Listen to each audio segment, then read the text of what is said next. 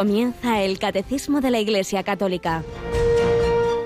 Un programa dirigido por el Padre Luis Fernando de Prada.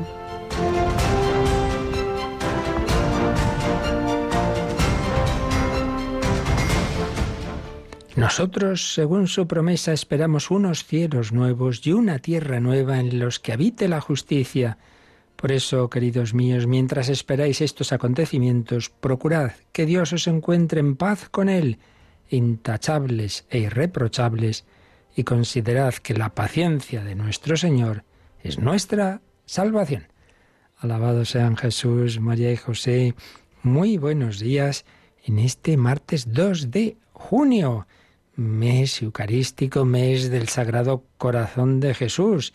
Y la primera lectura de la misa de hoy está tomada de la segunda carta del apóstol San Pedro y ahí hemos oído estas, este, o de ahí he sacado estas palabras que, que acabáis de escuchar. Esperamos unos cielos nuevos y una tierra nueva en los que habite la justicia.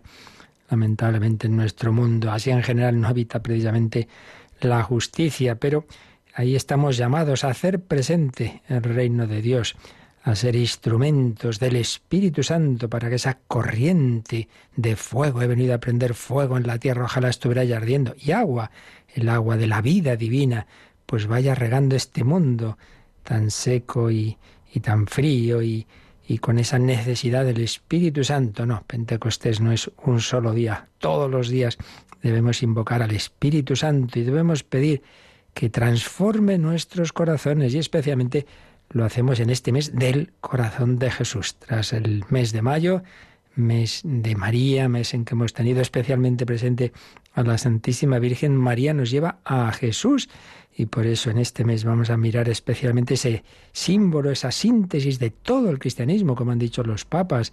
No es una devocioncita al dedo izquierdo de, de Jesús, no es eso, es, es, un, es el el, resumen, la síntesis del amor de Dios hecho carne, el verbo hecho carne, el amor de Dios hecho corazón, que ama a cada uno en particular, que espera nuestra respuesta de amor, que se alegra con ella porque nos ama con verdadero amor, de pasión, de, de amistad. Le duele cuando no le correspondemos.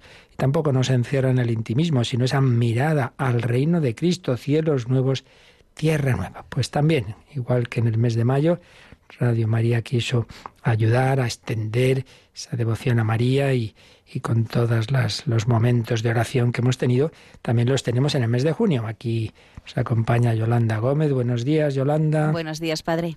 Bueno, pues vamos a recordar eh, que tenemos varios momentos oracionales dedicados al corazón de Jesús. Por un lado, acabamos de, de rezar, de hacer ese el mes del corazón de Jesús. Lo lo vamos a emitir en, en, dos momentos del día, ¿verdad? Sí, como han podido escuchar nuestros oyentes, después de la oración de laudes tenemos este momento de meditación y luego también a las 3 de la tarde. Igual que hicimos durante el mes de mayo, pues esas oraciones, esa consagración eh, y esa preparación el mes de mayo, bueno, pues lo haremos también a las 3 de la tarde, estas oraciones para el corazón de Jesús. Así pues, todos los días, mes del corazón de Jesús, más o menos 8 de menos cuarto de la mañana y 3 de la tarde, en dos momentos para que quien no puede una hora lo haga en otra. Pero además, así como en mayo, teníamos hacia las 12 y cuarto, 12 y 20, después de la hora intermedia, teníamos las meditaciones del Padre Santiago Arellano para preparar la renovación de la consagración a la Virgen María, en este mes de junio otro sacerdote, el padre Pablo Cervera, redactor jefe de la revista Magnífica, de ese ese mensual oracional y litúrgico tan, tan bueno y tan práctico que muchos conocéis, pues nos ha ofrecido el comentario a las letanías del corazón de Jesús. Ayer ya comenzaba con una introducción y hoy podéis escuchar, pues cada día irá hablando una letanía. A veces una letanía la, oímos en dos días, de manera que todo el mes de junio y los primeros días de julio tendremos a esa hora, si no surge nada especial, de las doce y veinte, ese comentario a la letanía del corazón de Jesús. Dos momentos, bueno, tres. Entonces, por la mañana y a las tres de la tarde el mes del corazón de Jesús y hacia las doce y veinte las letanías. Pero además, ahora en este programa, los días que un servidor lo tiene, como sabéis, martes, miércoles y jueves, la primera sección testimonial sin el mes de mayo, mes de María. Estuvimos hablando de San Juan Diego, aquel que tuvo la, gracia de, hablar con la Virgen de Guadalupe en México, vamos a hablar de un gran eh, apóstol del corazón de Jesús, que murió muy jovencito, muy jovencito, el beato padre Francisco Bernardo de Hoyos. Moría con 24 años, joven, recién ordenado sacerdote en la compañía de Jesús. Vamos a ir hablando un poquito de la vida de quien fue un instrumento para extender esa espiritualidad del corazón de Cristo en España. Bueno, y finalmente tenemos que recordar, Yolanda, que, que, empieza el mes de junio, esta primera semana tenemos ya el primer viernes y eso implica en Radio María un momento oracional también muy importante, ¿verdad? Lo tendremos este jueves 4 de junio a las 11 de la noche, esa hora santa que siempre se realiza el jueves anterior al primer viernes de mes. Así que este pasado mañana tenemos la, la, hora santa y os recuerdo que ahí ponemos vuestras intenciones de oración y bueno, todas las que llevéis en el corazón, pero a quien le gusta enviarlas hay que hacerlo como mucho mañana, no nos da tiempo a poner a, pasarlas a los papeles que ponemos ante el Señor si, si lo dejáis a última hora. Por tanto, quien quiera a través del correo electrónico o de la llamada, ese teléfono que podemos recordar, eh, poner sus intenciones, que lo haga ya. Ese teléfono, es el 91 822 8010. Pues nada, que vivamos así este mes del corazón de Jesús, estos tiempos difíciles, no nos olvidemos. El Señor nos invita a apoyarnos en Él, a descansar en Él. Aprended de mí, que soy manso y humilde de corazón, y encontraréis descanso para vuestras almas.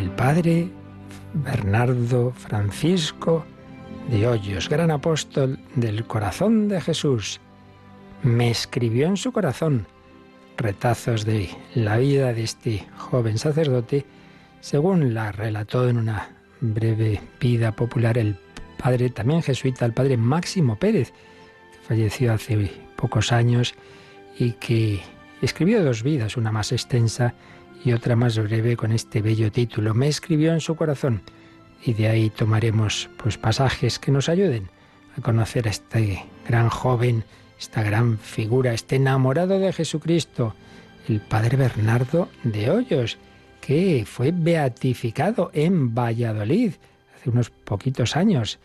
Eh, un servidor le, pidieron que recogiera en el aeropuerto de Barajas a Monseñor Ángelo Amato, todavía no era cardenal, y lo llevara a Valladolid a, la, a celebrar, a presidir esa beatificación. Me acuerdo que yo pensaba en el camino, en el coche de Madrid a Valladolid, y ir con mucho cuidado, que como nos pase algo nos quedamos sin beatificación. Y nada, allí tuvimos ese momento de mucha alegría. Un joven que nacía en 1711 en un pueblecito que hoy es provincia de Valladolid, Torrelobatón, y entonces de la diócesis de Palencia, 1711, el 20 de agosto, por eso pusieron Bernardo, y que eh, muere muy joven, en 1735, con 24 años y tres meses, habiendo sido ordenado sacerdote, eh, pues no, no llegó al año antes, pero una vida, sí, breve, pero muy intensa, de muchísimo amor al Señor. Vamos a irla conociendo un poquito en estos retazos que nos va a, dar. Pues ya desde el cielo nos ayudará el Padre Máximo Pérez a conocer a, Bernardo Francisco de Hoyos.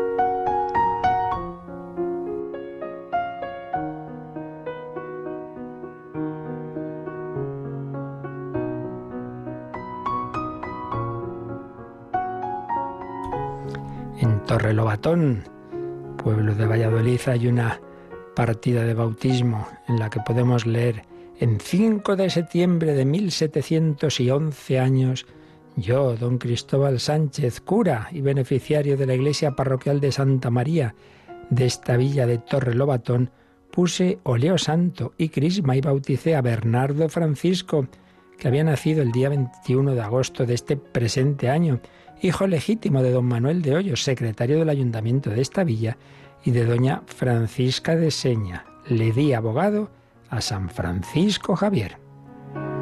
Dos nombres, Bernardo, por el, día en que había nacido, y Francisco, Francisco Javier, por esa, ese darle como, como patrono también que lo cuidará a Francisco Javier, precisamente jesuita, en la orden en la que acabaría entrando Bernardo. Quince días antes de ese día del bautismo, de ese 5 de septiembre de 1711, doña Francisca de Seña había traído prematuramente su niño al mundo, con no poco trabajo y hasta con mucho peligro de muerte. Era habitual en aquella época. Muchas veces mi madre me dijo, escribirá más tarde Bernardo, que atribuía mi vida a un milagro, pues le hicieron muchas sangrías y otros remedios que debían quitarme a mí la vida. Podía haber muerto este niño y sin embargo, pues atribuían a un milagro el que viviera. Esto explica en parte el cuidado que la madre puso en la educación de su hijo, pues le daba a conocer el cielo que si perdía a aquel hijo, le quitaba un gran santo. Era doña Francisca una mujer de mucho remango y decisión, poco dada pamplinas y remilgos. Mujer, aquí muchas expresiones están tomadas de documentos muy históricos, una vida muy, muy seria, no como estas que de otras épocas en que, bueno, se dicen muchas cosas legendarias. No, no. Mujer de genio varonil, que nada tenía de las dulzuras vulgares de su sexo, nos dice quien la trató. Este rasgo materno marcó también fuertemente el temperamento de su retoño. Más tarde Bernardo reconocerá que su pasión dominante era la ira. Todos tenemos algún punto débil, y él también. No pensemos que los santos han nacido ya santos. También lo reconocerán quienes vivieron con él, pues lo calificaron de, y de nuevo repito, son citas textuales de documentos de contemporáneos, genio vivo, colérico y ardiente, espíritu de fuego, pasiones vivas, ardientes y fogosas, sumamente resuelto y desembarazado. Para ser fiel al bautismo recibido el niño, más tarde el joven Bernardo, tendrá que hacerse mucha violencia, tanta que en su juventud él mismo reconoce que su genio ya no es en mucho grado, aunque sí es todavía lo suficiente para ocasionarme algunos ímpetus que tengo. Quienes no pasaron de la superficie de Bernardo lo enjuiciaron solo como un joven atento, modesto, dulce, agradable y caritativo con todos, pero los que lo conocían más íntimamente notaron que esa superficie tranquila en realidad era fruto de un equilibrio de fuerzas entre sus pasiones vivas, ardientes y fogosas y su no menos ardiente y férrea voluntad.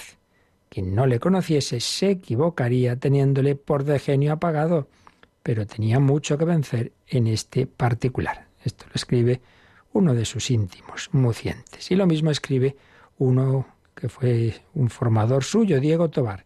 Quien no tratase íntimamente su alma, creería que no tenía pasiones, pero no que las vencía. Pues sí, claro que las tenía, luchaba y vencía. Pues así empezamos a conocer un poquito a este niño, a este adolescente, a este joven, que claro que tenía sus puntos débiles, pero con la gracia de Dios, pues todo ello se fue centrando en el Señor y en pocos años llegaría a ser ese gran santo de momento beatificado por la Iglesia que vamos a ir conociendo en estos días, si Dios quiere. Pues así pedimos al, al Padre Hoyos que nos ayude a amar a ese corazón de Cristo al que Él se consagró y consagró su vida, su misión, su apostolado.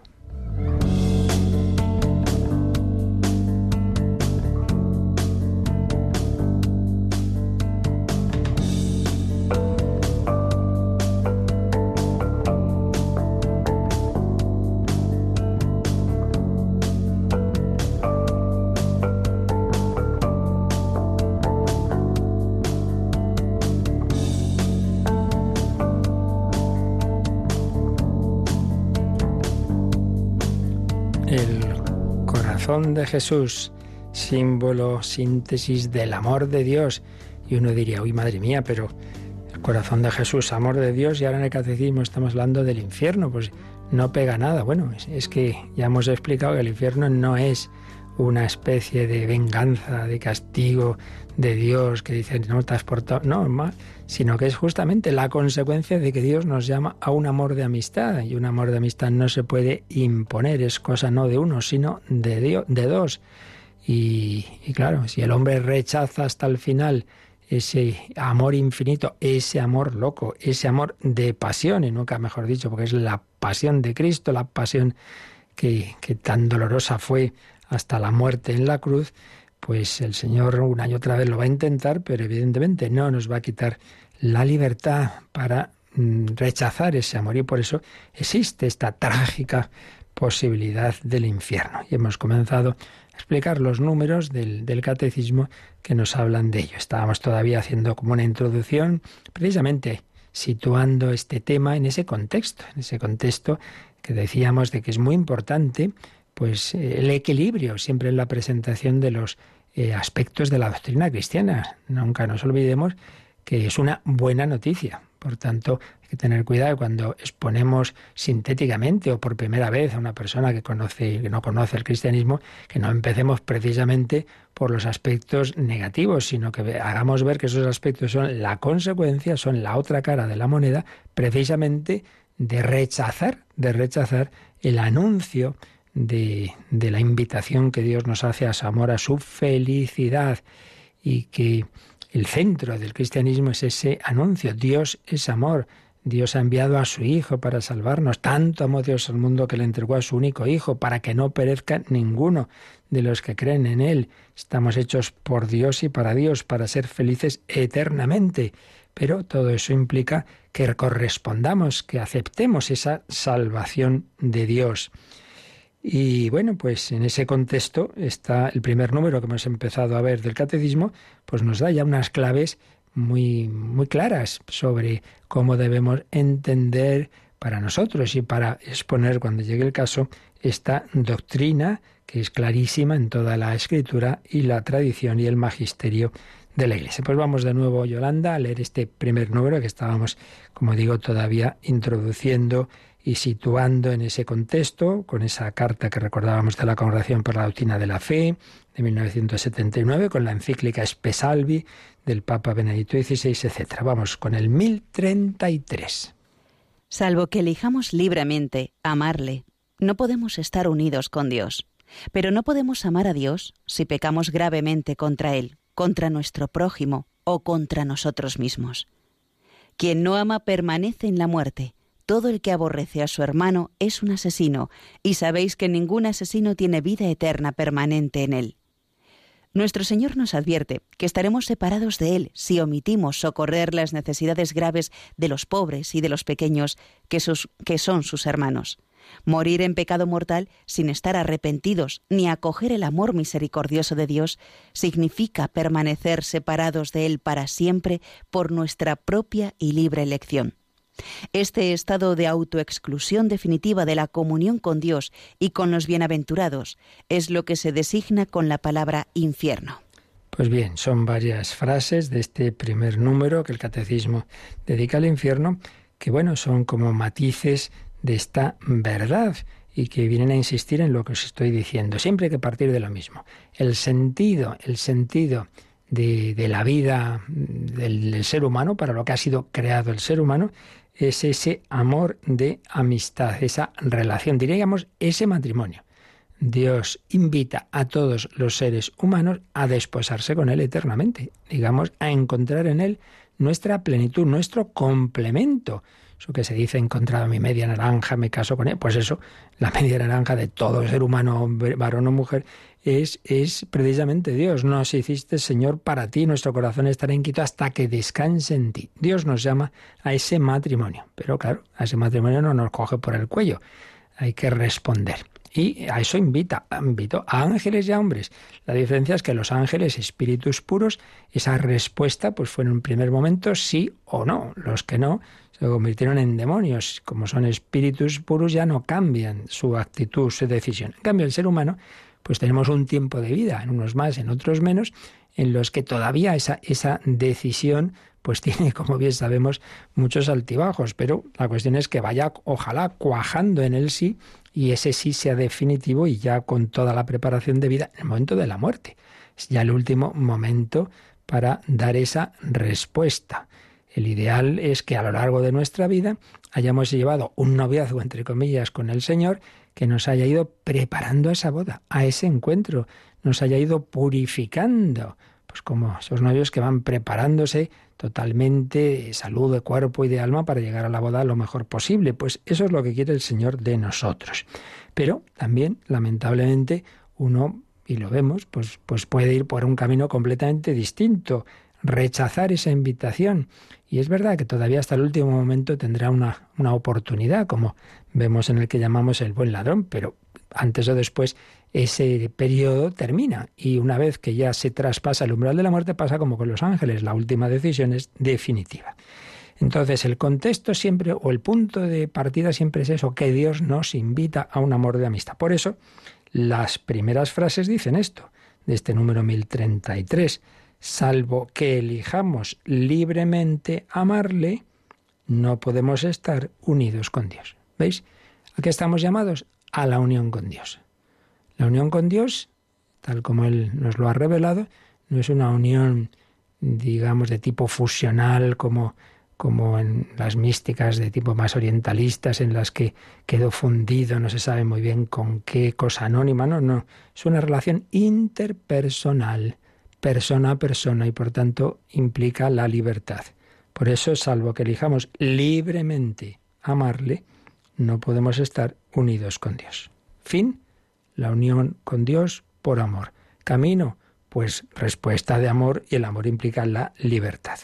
Segunda frase, pero no podemos amar a Dios si pecamos gravemente contra Él, contra nuestro prójimo o contra nosotros mismos. ¿Qué es pecar gravemente? Pues es precisamente rechazar a Dios, no fiarse de Él.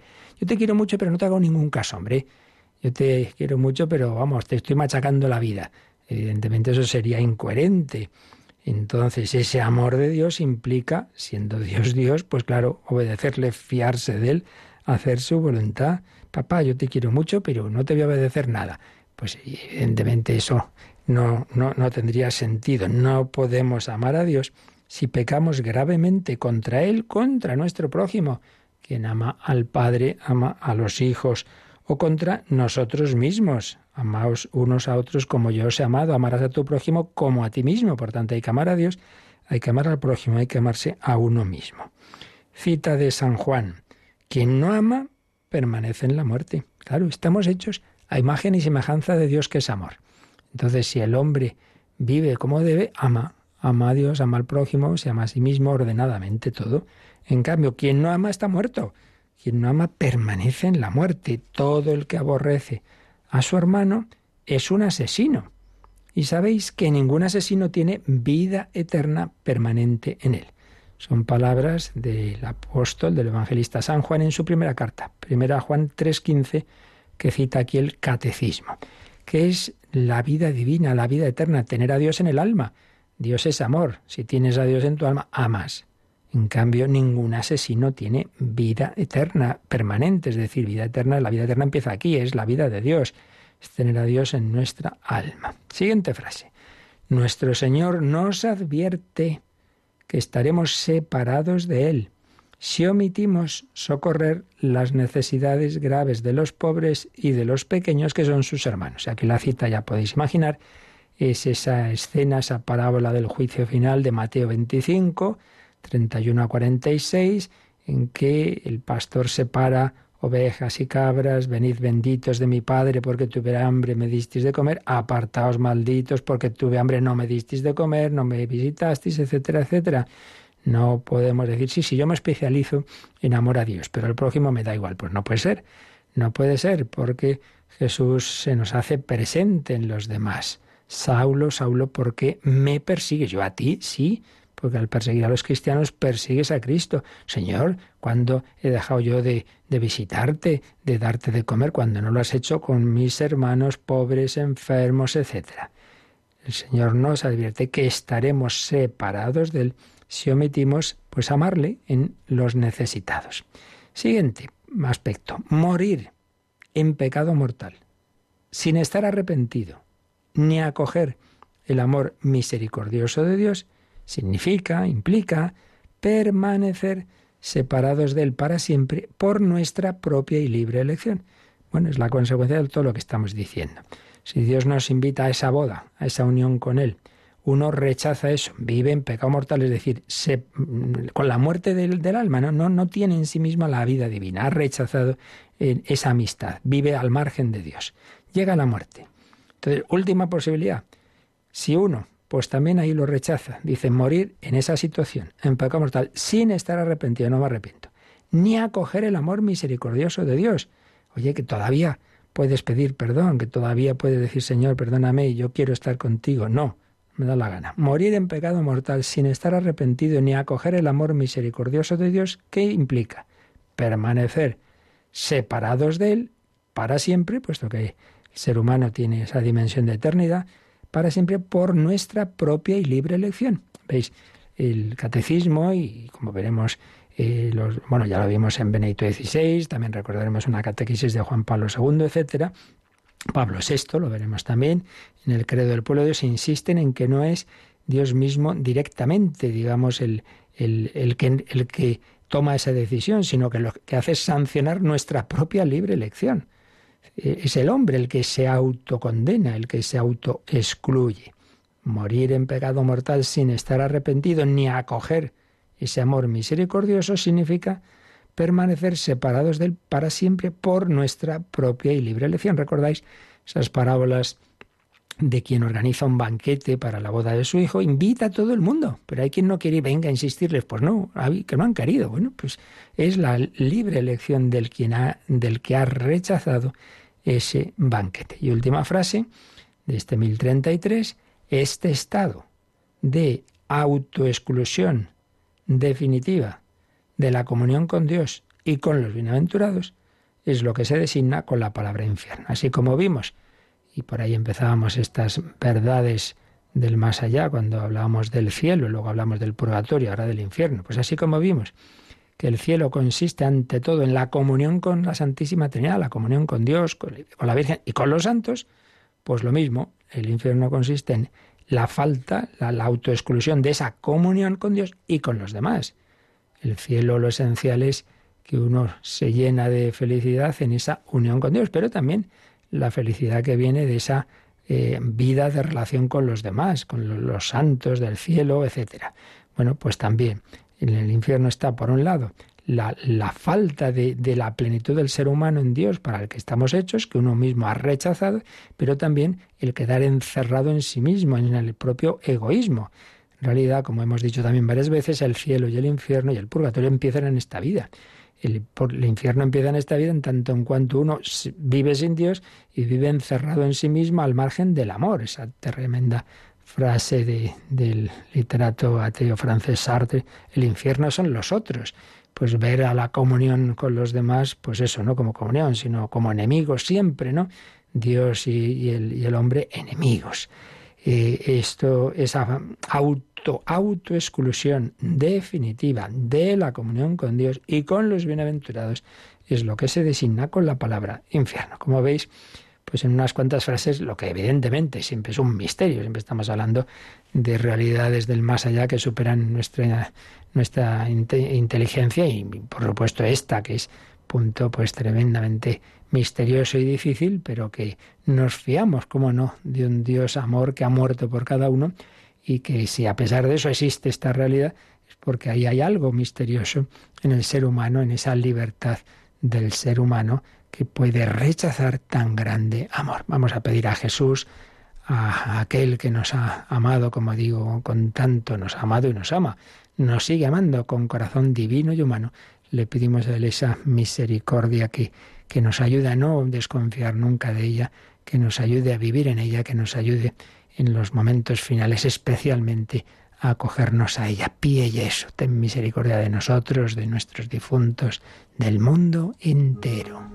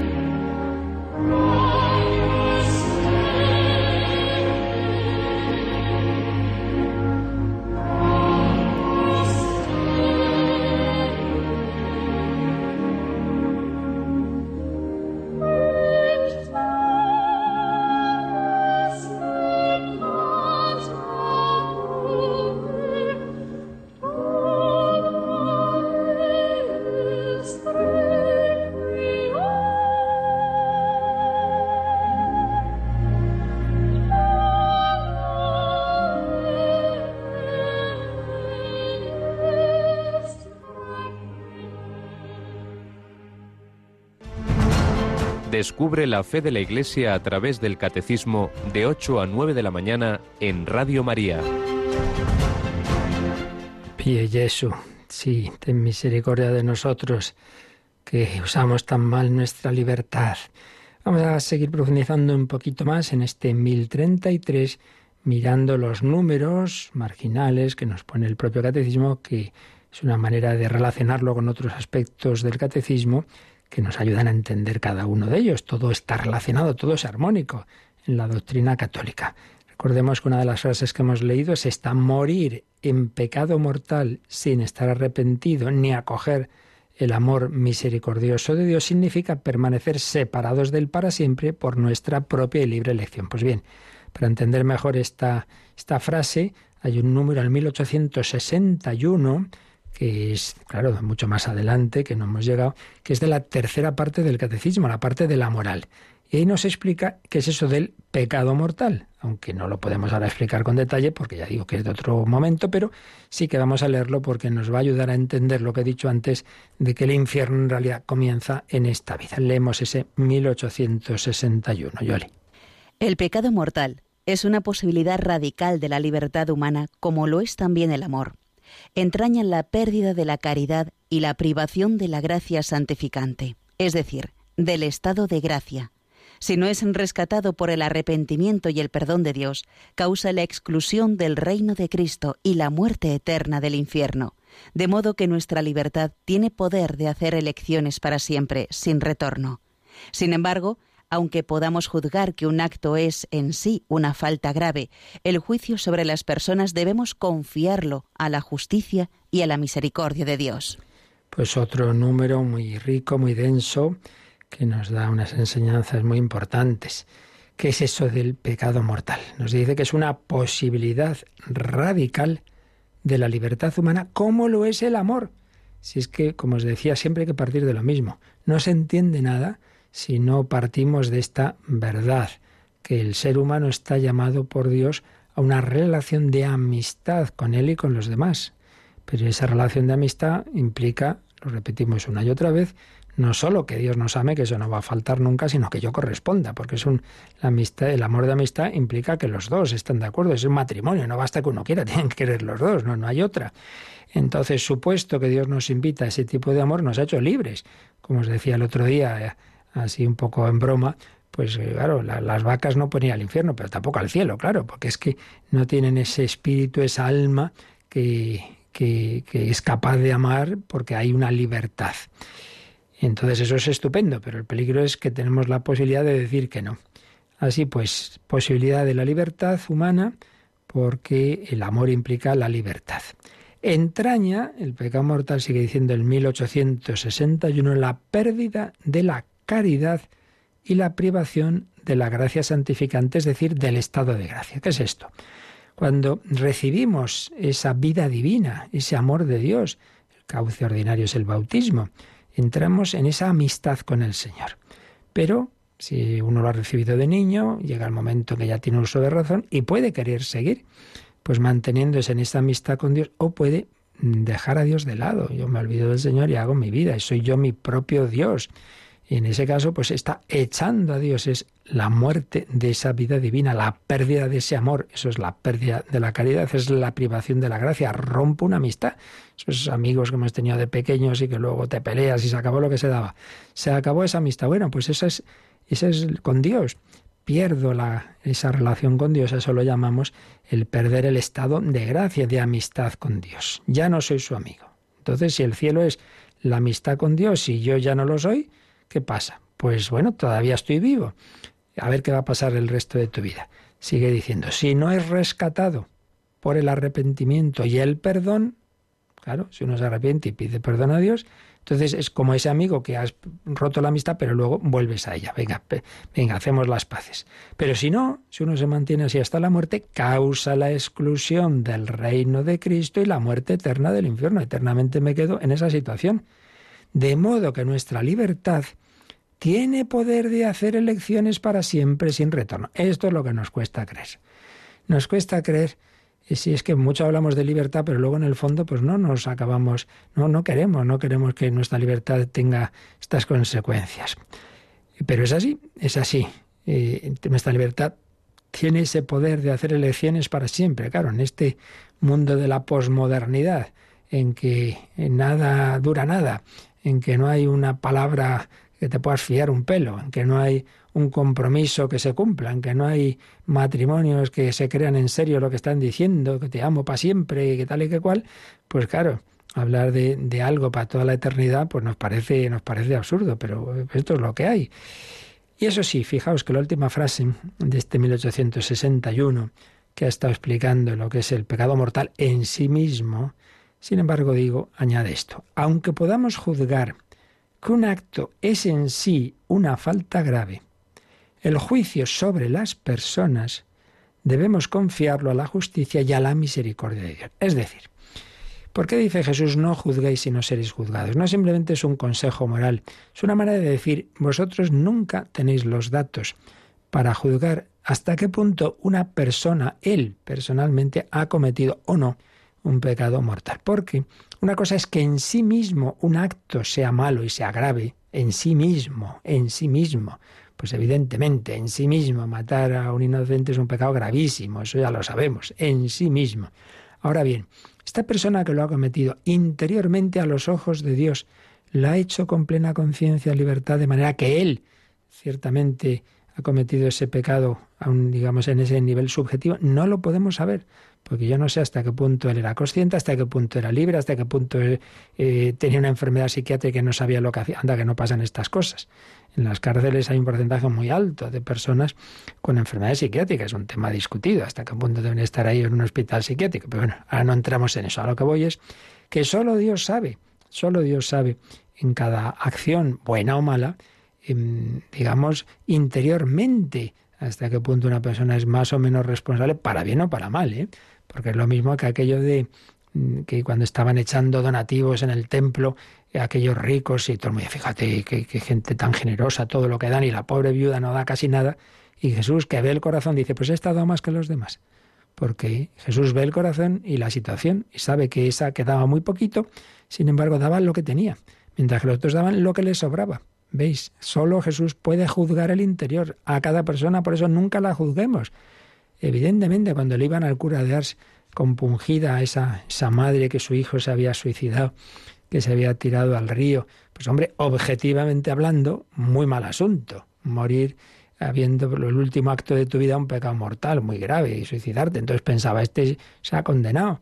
Y el cura de Ars, que, que Dios le iluminaba pues muchas veces eh, secretos de, de, lo que había ocurrido con un alma, le dice, no, entre el puente y el río estuvo la misericordia de Dios, es decir, tuvo una gracia de que antes de morir, de ahogarse, se arrepintió de lo, de lo que estaba haciendo. Entonces, lo que en sí mismo era eh, evidentemente algo muy grave, pero subjetivamente hablando, pues el cura de le dijo, no, él no, él, él interiormente, si al menos sabemos o he tenido esa luz de que se arrepintió. Por tanto, nunca juzguemos a nadie en particular interiormente, pero eso no quita que si digamos esta acción en sí misma es buena o mala. Bueno, pues esto es el pecado mortal, rechazar la amistad de Dios. Claro, cuando se comete en cada caso, eso no podemos aquí, eso es que es un tema ya de la confesión y luego, bueno, ya así en general, cuando se explica la moral, pero eso no es lo que nos corresponde ahora. Aquí simplemente vemos el concepto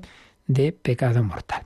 Otro número, Yolanda, que nos, que nos pone, que nos pone el, el catecismo es el 633, porque hemos hablado aquí, estamos mencionando, dice, que ese estado es lo que se designa con la palabra infierno.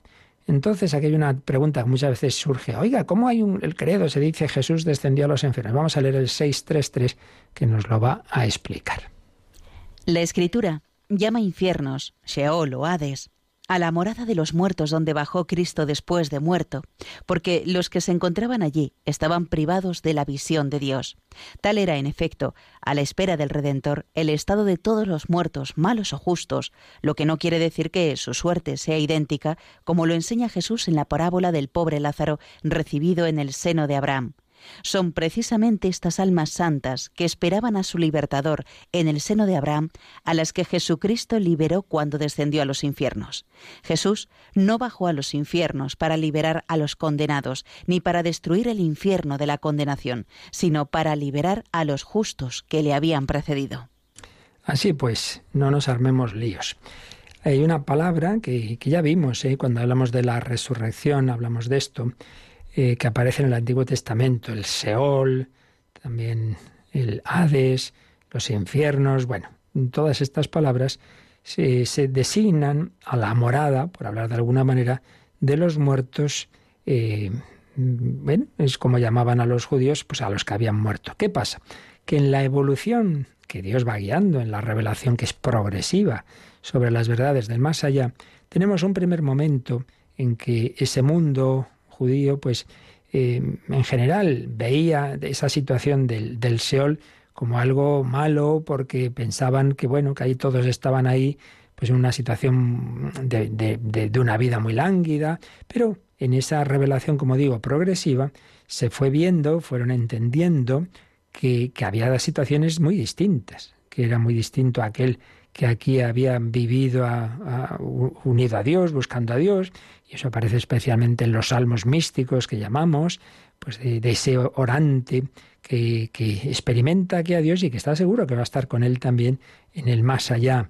Entonces se va distinguiendo que dentro de esa situación del Seol no es la misma para todos los que están allí, sino que están las almas, las personas que han sido justos, que han, que han buscado a Dios, que han hecho el bien, etcétera, por un lado, y por otro lado, los impíos que así se llaman, pues que han rechazado a Dios hasta el final. Entonces, cuando hablamos de que Jesús descendió a los infiernos, nos referimos, a que lo explica este número 633 perfectamente, a esas personas, todas las personas buenas que había habido hasta el momento de la redención, hasta el momento de la encarnación, pasión y resurrección del Señor, hasta ese momento, él va a resucitar, precisamente desciende en su alma, una vez muerto en la cruz, desciende a anunciar la buena noticia a todos aquellos, todas las personas que había habido en la historia, que habían buscado a Dios, que habían buscado la verdad, etcétera, etcétera, pero que hasta que no se realizara la redención, pues no podían contemplar a Dios. Jesús va a abrir la puerta del cielo. Entonces descendió a los infiernos, es decir, a esa dimensión del Seol, por hablar de alguna manera, a esa parte del Seol, en la que estaban las almas justas, eso que en el en la parábola que cita aquí del pobre Lázaro se habla, ¿no? Pues unos están en la situación de, del sufrimiento porque no han amado y en cambio el pobre Lázaro y, todos los justos están en el seno de Abraham. Entonces el Señor eh, visita y anuncia la, buena noticia de la redención a los que han aceptado, a los que han mm, vivido y muerto en ese amor de Dios. Pero no quiere decir que los que habían rechazado también eh, hasta el momento de la muerte, ese amor de Dios, a eso no se refiere. Aquí descendió a ese infierno Jesús. O sea, el infierno verdadero es una decisión definitiva. Bien, también, eh, aunque no lo pone aquí el, el catecismo como marginal, pero tiene que ver con lo que acabamos de, con lo que nos está explicando este número, el 679, porque ahí se nos habla de cómo, de cómo Cristo es el, es el, es el juez. Recordemos que se ha citado esa parábola del juicio final, eh, las ovejas, las cabras. Viene bien que leamos también este número, que ya este sí que lo vimos cuando hablábamos de la segunda parte del credo, Jesucristo vendrá a juzgar a vivos y muertos. Leemos el 6, 7, 9. Cristo es Señor de la vida eterna. El pleno derecho de juzgar definitivamente las obras y los corazones de los hombres pertenece a Cristo como Redentor del mundo. Adquirió este derecho por su cruz. El Padre también ha entregado todo juicio al Hijo. Pues bien, el Hijo no ha venido para juzgar, sino para salvar y para dar la vida que, hay en él. Es por el rechazo de la gracia en esta vida por lo que cada uno se juzga ya a sí mismo. Es retribuido según sus obras y puede incluso condenarse eternamente al rechazar el espíritu de amor.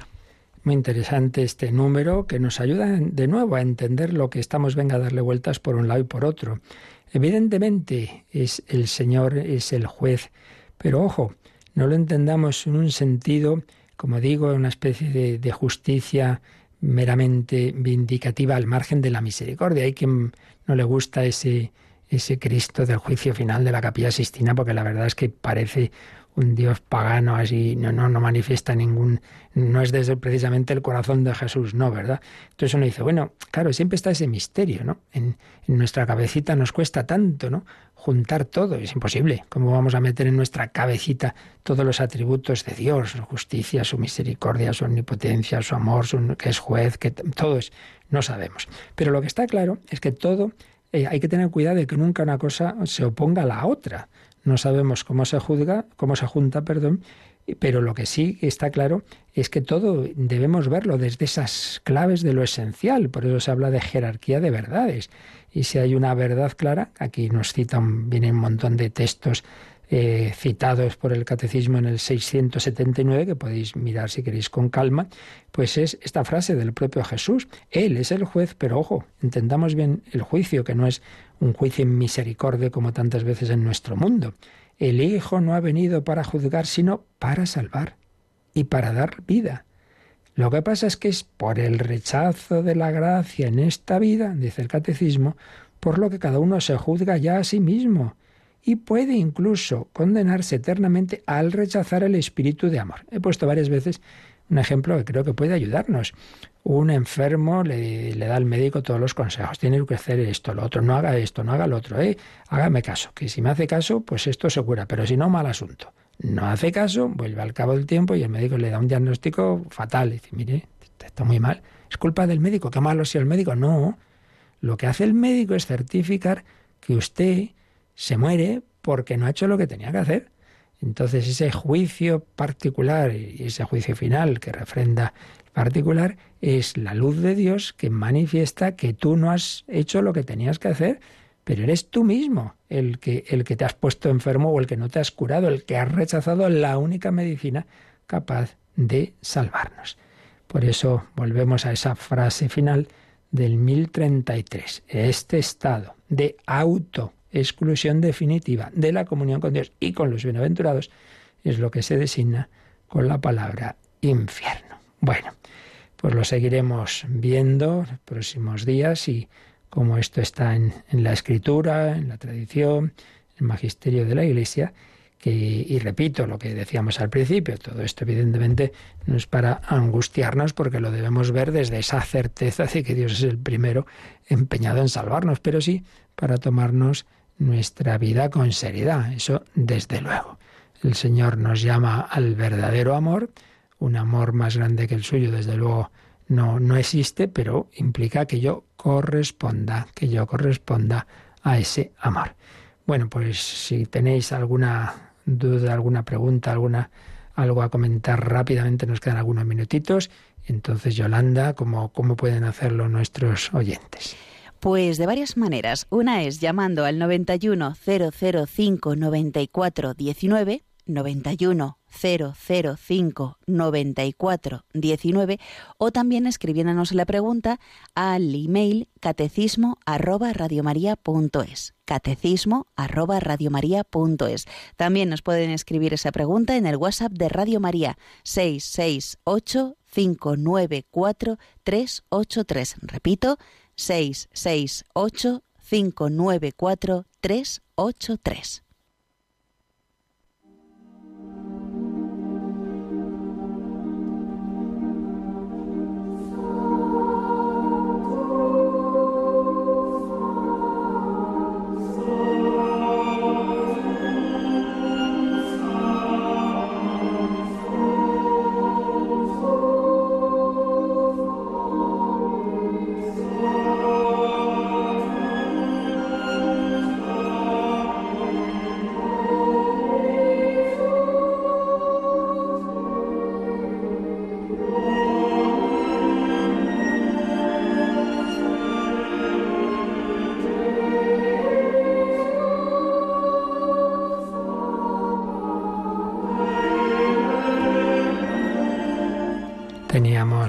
correo pendiente de una mujer que le pasó algo muy curioso. Pidió una misa por ella en el día de su cumpleaños y el sacerdote al ver el nombre de la persona que le había pedido pensó que era una difunta. Entonces dice que ofreció la misa por, por su alma y que le ha pasado en un par de ocasiones. Entonces pregunta, bueno, dice, me sentí me sentí rara al asistir viva a una misa nombrándome como si fuera que estoy muerta. Me preguntas cómo recibe Dios estas misas y si estas misas ya me cuentan para cuando muera. No, vamos a ver. Eh, no, pensemos digamos, en estas cosas de una manera como, como material, ¿no? Ya que ha dicho el nombre del difunto, de la como si fuera difunto, entonces ya es... No, hombre, no. Dios sabe, Dios sabe la intención. El sacerdote se puede equivocar, pero Dios ya lo sabe. Dios sabe que es una misa que tú encargas para ti, para tu vida espiritual, para que te ayude en este momento, ¿no? Por tanto, pues, pues no, no, no es como si ya eso ya va a contar cuando mueras. Te cuenta ahora, para que vivas como hay que vivir y eso te ayude a llegar a ese momento de la muerte, pues, pues eso, de la mejor manera. Y esto vale en general, ¿eh? porque muchas veces yo lo he visto en las parroquias, gente que se cree que si no mencionas el nombre, mire, la misa es por no sé ay, pero no lo ha mencionado, entonces no vale. Pero usted dice que Dios es tonto, que Dios ya sabe por quién era la misa, ¿no? Que no hace ninguna falta el mencionarlo para que Dios lo sepa. No se trata de algo, digamos, material, eh, sino de la intención. Siempre al final la clave está en el corazón, está en la intención de, las personas, del sacerdote, pero que el sacerdote es, pues eso, lo que le hayan pedido, y si se lo ha entendido mal, Dios no lo ha entendido mal, lo ha entendido bien. ¿Tenemos algún, esto era un correo, tenemos algún otro mensaje, Yolanda o sí, nos ha llegado al WhatsApp de Radio María, me eh, dice, me llamo José María, hoy están hablando del cielo, del infierno y me gustaría mm. tener un poco de luz sobre las almas de los miles de niños y niñas no nacidos porque fueron abortados. Bueno, la verdad es que yo siempre lo digo, ¿eh? hay cosas que tenemos clarísimas en la revelación que están, que no hay duda, y hay otras que entran en un terreno de que no, que no hay una respuesta clara. Yo no, yo puedo tener una opinión personal, pero no puedo decirle esto es así porque no lo, no lo hay, no lo hay. Entonces ese es un tema misterioso, el tema de los niños, no, no solo los del aborto, sino también abortos naturales, etcétera, ¿no? que han muerto sin, sin bautismo. Eh, no hay, ya digo, una respuesta definitiva. Habitualmente, en otros tiempos, más bien la opinión mayoritaria, que aparecía incluso en diversos catecismos, etcétera, pero nunca llegó a ser un dogma de fe, es que pobres niños, evidentemente, no tienen ninguna culpa de nada y por tanto, evidentemente no podían estar en una situación, digamos, de condenación, pero también se decía, pero claro, tampoco han sido bautizados, el bautismo es necesario para salvarse y tal. Hoy día, y así desde luego lo manifestaba Juan Pablo II, por ejemplo, hoy el cardenal Ratzinger, y desde luego en el catecismo no se dice nada de esto del limbo. Más bien se piensa que algo análogo a lo que decimos de tantas personas a las que, se inculpan, no han recibido el bautismo, pero en su interior tienen el deseo de hacer lo que Dios quiera que haya que hacer. Si no les ha llegado el anuncio de la Iglesia no es culpa suya, está ese bautismo de deseo, cosa que siempre se ha hablado. Y por supuesto tenemos el ejemplo de los eh, niños inocentes, ¿verdad? Los mártires inocentes, 28 de diciembre, obviamente tampoco fueron bautizados y sin embargo la Iglesia entiende que están en el cielo, son santos. Bueno, entonces, supuesto esto, pues la, la, opinión mayoritaria es que por el deseo de la Iglesia de esa salvación y porque también Dios puede iluminar es que claro, pensamos que porque uno eh, sea un niño, etcétera, no se, no se va a enterar. Dios puede iluminar las almas de esos niños también en el momento de la muerte. Una, una persona que ha estado en toda esta situación terrible que, de, de, de las UCIs con el COVID-19, que estuvo pues totalmente en coma, etcétera, y salió adelante, me contó, nos contó, y lo dijo en antena el padre Julián Lozano, le preguntó luego pues bueno, cuando había estado en la UCI, se había experimentado de alguna manera a Dios y, y, se echó a llorar y le dijo, claro que sí, me ha sostenido Él. Y uno dice, pero bueno, si estaba totalmente sedado y tal. Sí, sí, pero más allá de lo que nos diga la ciencia sobre el cerebro, hay una acción de Dios en el alma. Entonces, en definitiva, que Juan Pablo II en la cíclica Evangelium Vitae dice que aquellas madres que hayan abortado se dirijan a sus hijos que están en el cielo, les pidan perdón. Por tanto, él pensaba que esos niños se salvan por la oración de la Iglesia y que están en el cielo. Demasiado pobres culpa han tenido ellos de todo.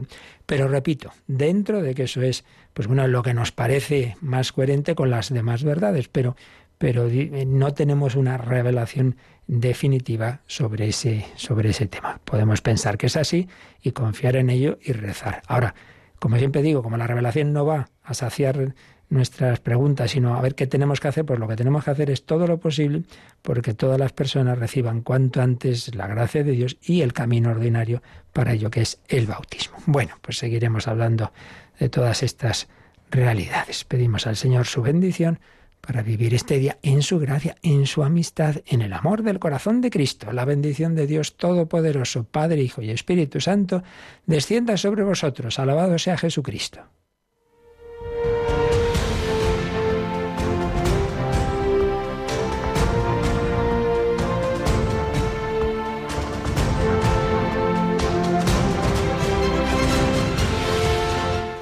Han escuchado en Radio María el Catecismo de la Iglesia Católica. Un programa dirigido por el Padre Luis Fernando de Prada.